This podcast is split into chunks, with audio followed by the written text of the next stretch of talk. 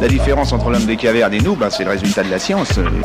Et ce n'est pas une opinion, c'est de la science. Notre monde n'est pas si moche.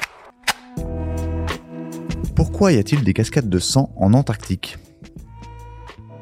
Après plus d'un siècle de mystère, des experts pensent enfin connaître l'origine de l'étrange couleur rouge vif de l'eau qui coule le long du glacier Taylor dans l'Antarctique orientale que l'on surnomme Blood Falls. Le glacier saigne. Découverte en 1911 lors d'une expédition britannique en Antarctique, les Blood Falls, ou cascades de sang en français, intriguent bon nombre de chercheurs, et pour cause, ce liquide rouge coule le long du glacier Taylor.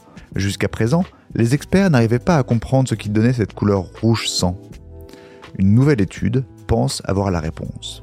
En réalité, lorsqu'elle sort du glacier, l'eau est claire, mais devient rapidement rouge. Pour la recherche parue fin mai dans Astronomy and Space Science, les auteurs ont utilisé de puissants microscopes électroniques pour examiner des échantillons de cet étrange liquide, rapporte un communiqué de l'université Johns Hopkins, où travaille Ken J.T. Levy, l'auteur principal. Grâce à ces analyses, le chercheur et ses confrères ont trouvé de minuscules particules de fer, des nanosphères riches qui s'oxydent, rendant l'eau d'apparence sanglante, indique l'université. Les nanosphères sont de très petite taille et ont des caractéristiques physiques et chimiques particulières.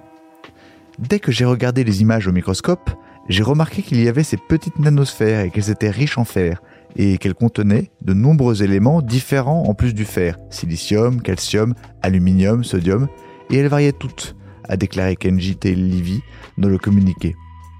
Elles proviennent de microbes ancestraux présents dans les eaux de fonte du glacier.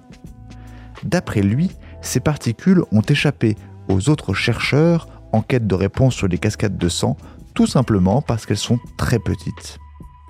Il y a une autre raison. Les scientifiques pensaient que la couleur de l'eau était causée par des minéraux et donc se concentraient sur la recherche de ces éléments dans le liquide.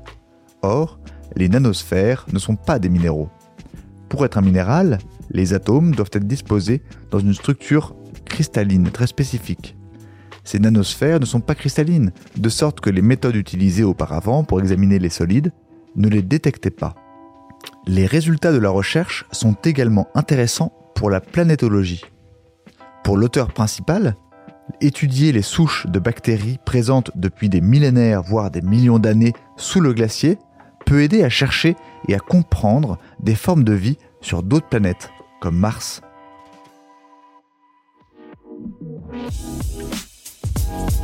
Voilà. Il ne reste plus qu'à vous remercier de votre attention. Au revoir.